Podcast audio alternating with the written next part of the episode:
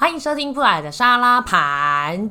哦，这句话我已经半年没有讲了。上一次更新我的 podcast 是六月一号，然后现在已经半年了。哎，没有哎，现在五个月，已经过了五个月。这个呢，全新一季厉害喽！我们第一季聊两性，没人要听，对不对？第二季聊电影院，更没有人要听，对不对？第三季呢？上英文稍微有一点点人要听，但是呢，平均点阅率大概在五十六那边，没礼貌，有两百有两百多，好不好？我们第四季呢要来讲的是布莱尔的说话之道。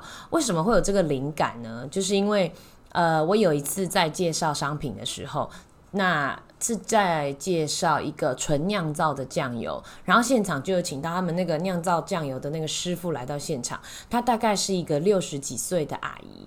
然后介绍完之后，大家要回家的时候，他就这样子拉着我说：“妹妹，妹妹，妹妹。”他说：“妹妹呀，真的很谢谢你耶，你介绍的好好。”这句话不是我自己加的哦，哈，他真的有讲啊，他说你介绍的真的很好，然后第一次有人可以把他这一辈子在做这件事情的辛苦啦，跟他想要传递给消费者的东西，可以在电视机前面可以跟全国的观众讲，然后他就讲着讲着，他就眼泪已经在眼眶这样子打转，我当下看到的时候其实是感动加惊讶。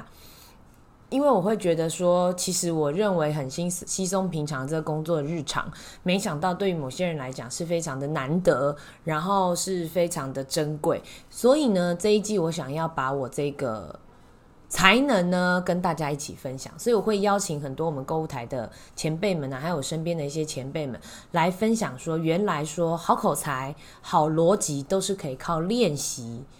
就可以得到的，所以大家不管是在职场中的啦，或者是你现在在求职中的啦，或者是说你觉得你天生就常常被人家讲说很不会聊天的啊，很不会好好说话的啦，这一季你一定要准时收看。第四季布莱尔沙拉盘布莱尔的说话之道，期待一下喽，拜拜。